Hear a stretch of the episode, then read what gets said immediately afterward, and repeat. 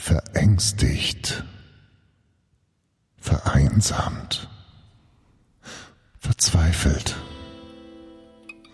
Vertraute Strukturen brechen weg und hinterlassen uns hilflos. I hurt myself today to see if I still feel. Es ist Zeit für Trost. Es ist Zeit für Hoffnung. Es ist Zeit für lauter Limits. Ich schaff das schon, ich schaff das schon, ich schaff das ganz alleine. Und während ihr Körper in der geschmackvoll eingerichteten Eigentumswohnung gefangen ist, begibt sich ihre Seele nun auf eine Expedition in die unendlichen Welten der Kreativität.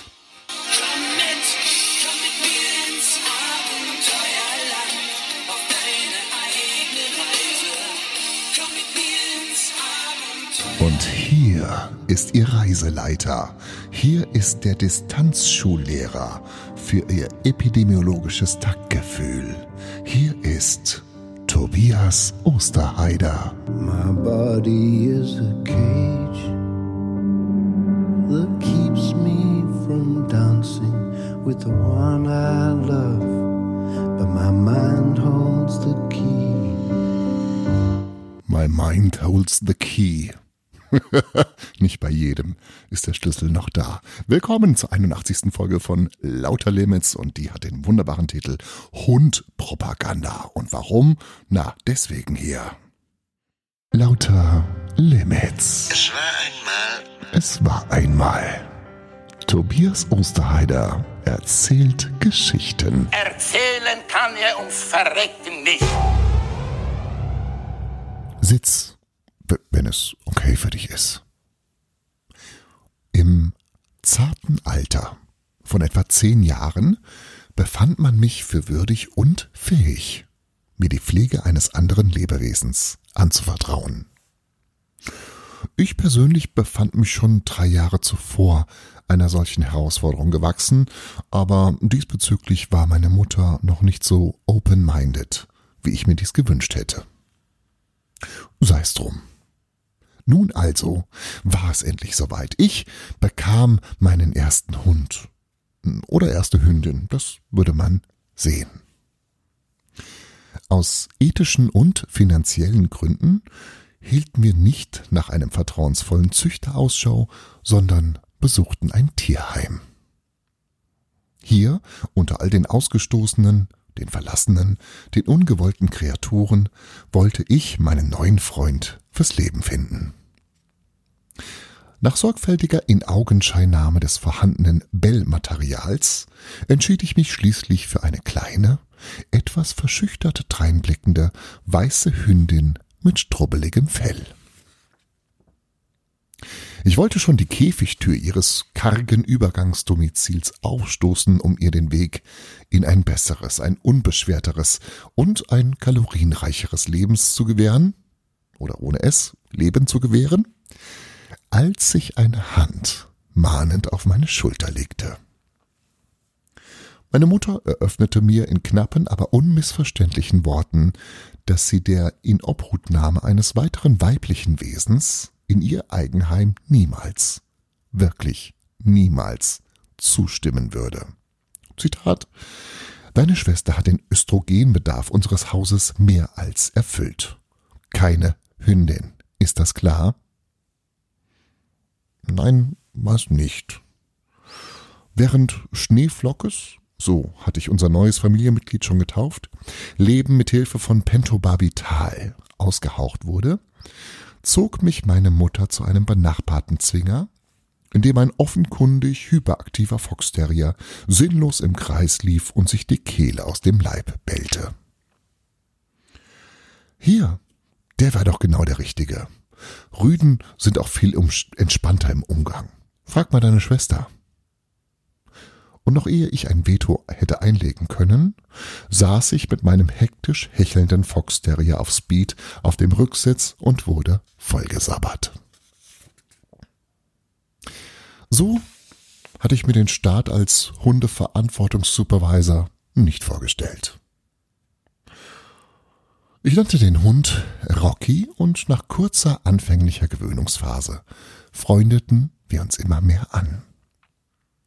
Rocky war ein erstaunlich intelligenter Hund.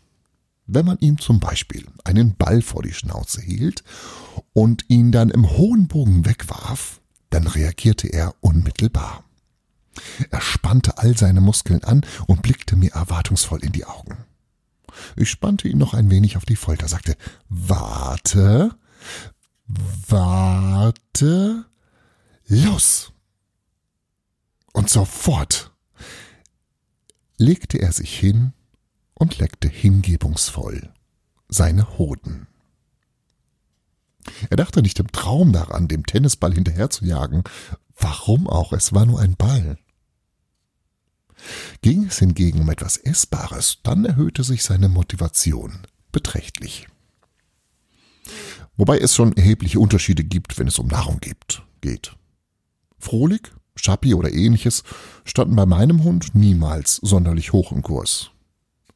Saß ich allerdings auf der Couch und aß ein stinknormales Nutella-Brötchen, konnte ich mir fast sicher sein, dass Rocky diesem Lebensmittelverzehr überaus interessiert beiwohnte.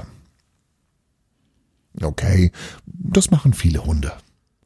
Sie sehen, sie sehen einem sehnsuchtsvoll beim Essen zu. Und dann, wenn man sie direkt anblickt, dann schauen sie schnell weg, so ähm, als da gibt's auf dem Fußboden voll spannende Sachen zu, zu entdecken. Rocky hingegen schaute nicht weg. Er blickte mir direkt in die Augen, vorwurfsvoll, anklagend, fragend. Es stimmt schon. Blicke sagen mehr als tausend Worte. Sein Blick sagte ungefähr Folgendes. Wie kannst du es wagen? Wie kannst du es wagen, auf deinem fetten Arsch zu sitzen und dir 150 Gramm Nutella, mühsam in Form gehalten von zwei komplett überforderten Brötchenhälften, in deinen gierigen Schlund zu befördern? Ich soll frohlich diesen in Form gepressten kulinarischen Offenbarungseid in mich reinwirken, während der feine Herr es sich gut gehen lässt? Oh nein, mein Freund, so nicht. Sieh mich gefälligst an, wenn ich mit dir rede. Sieh mich an, während du adipöses Arschloch dich immer fetter frisst. Sieh mich an. Erkenne den Schmerz, erkenne die Bitterkeit und erkenne die schreiende Ungerechtigkeit. Nicht mal mehr das Ablecken meiner Hoden kann diese Pein lindern. Ich bin sehr enttäuscht von dir, Tobias. Meistens hielt ich dieses stumme angeschrien werden etwa 30 Sekunden aus. Und dann teilten wir. Bevor er sich über seine Brötchenhälfte hermachte, bedachte er mich eines letzten Blickes. Warum verdammt nochmal hat das so lange gedauert? fragte er, bevor er sich den Bauch vollschlug. Vormittags musste ich dann in die Schule, Schließlich war ich erst zehn. Rocky durfte zu Hause bleiben, denn er war erst zwei. Und, dies muss ich heute rückblickend anerkennen, unfassbar selbstständig für sein junges Alter. Wenn er beispielsweise Hunger hatte, dann wartete er nicht einfach auf die Rückkehr seines Erziehungsberechtigten, sondern entwickelte Eigeninitiative. So wie an diesem Dienstagmorgen im September 1986. Da die letzte Stunde ausgefallen war, befand ich mich bereits um kurz vor zwölf auf dem Weg nach Hause. Als ich die Treppen zur Eingangstür emporstieg, wunderte ich mich kurz. Normalerweise hörte ich schon auf der Straße, wie mein Hund bellend seiner Freude darüber Ausdruck verlieh, dass sein Herrchen endlich nach Hause kam. Doch heute Stille. Seltsam. Ich schloss die Tür auf. Stille. Kein Hund, der mir freudestrahlend und schwanzwedelnd entgegensprang. Sehr seltsam. Der Flur sah aus wie immer, nur eben ohne hysterisch bellenden Hund.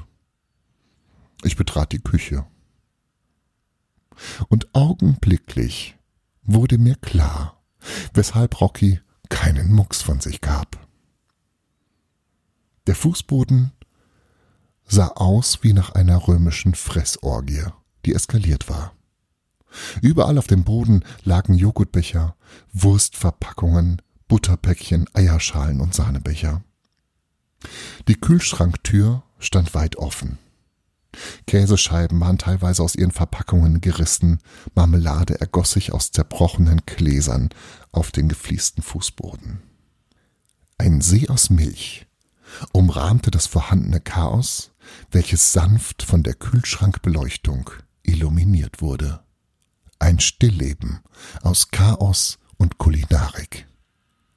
Ein Albtraum.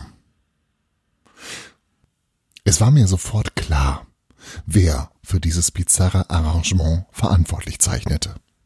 Aber mein Bruder war auf Schüleraustausch in Finnland. Konnte es also nicht gewesen sein. Blieb nur noch ein Verdächtiger übrig. Rocky? donnerte das wütende Timbre meiner Stimme durch den Westflügel des Anwesens. Komm hierher! Eine Reaktion indes erfolgte nicht. Also begab ich mich seufzend auf die Suche nach meinem Haustier. Ich fand ihn im Wohnzimmer liegend. Er lag in seinem Körbchen und gähnte herzhaft so, als sei er eben gerade aus einem tiefen Schlummer erwacht und habe also wirklich überhaupt gar keine Ahnung, was hier, also genauer gebellt in der Küche, sich vor wenigen Stunden zugetragen haben könnte. Ich sah ihn an und musste lächeln. Offenbar hielt mein Hund mich für einen kompletten Vollidioten. Ich setzte mich auf das Sofa und begann unmittelbar mit einem kurzen Indizienprozess. Folgende Fakten sprechen für die Schuld meines Hundes. Erstens. Rocky hat sich nur ein einziges Mal freiwillig in sein Hundekörbchen gelegt. Und zwar zum Austesten, als er es neu bekam. Im Vergleich zu Sofa, Sessel oder Bett wirkt das Körbchen jedoch weitaus unbequemer, bequemer, weshalb es von Rocky für dahin konsequent ignoriert wurde. Allein der Gedanke, dass er sich, wenn niemand zu Hause ist und er die freie Wahl hat zwischen Sofa, Sessel, Bett und Körbchen, sich freiwillig in sein Körbchen legen würde, ist geradezu grotesk. Zweitens. Mich täuschen. Aber die reichlich vorhandenen Erdbeermarmeladefragmente am oberen Ende seiner Schnauze, dort, wo Rocky mit seiner Zunge nicht mehr hingelangt, könnten darauf hindeuten, dass er am Ort des Geschehens gewesen sein können täte, muss. Drittens. Dieser Unschuld vorgaukelnde, kein Wässerchen trübende Blick ist eindeutig too much. Zusammenfassung. Anhand der unwiderlegbaren Indizien ergeht folgendes Urteil im Namen des Hundes. Zwei Tage lang kein Futter. PS. Vier Stunden nach Verkündigung des Urteilsspruchs teilte ich mir mit Rocky ein Nutella-Brötchen. Er hatte mich so traurig angeguckt. Lauter, lauter Limits. Vergiss den Rest der Welt, wenn du bei mir bist. Ohrenbetörend gut. Ja, nach dieser Erfahrung ist es vielleicht auch ganz gut, wenn man keine Kinder hat, oder? Ach, ja. Naja. Ich hoffe, es geht dir gut und wünsche weiterhin ähm, äh, robuste Gesundheit. Pass auf dich auf und auf deine Lieben. Und ähm, wenn Gott will und du, dann hören wir uns nächste Woche wieder. Bis dahin, gute Zeit. Das war Lauter Limits. Danke fürs Zuhören und bis zum nächsten Mal.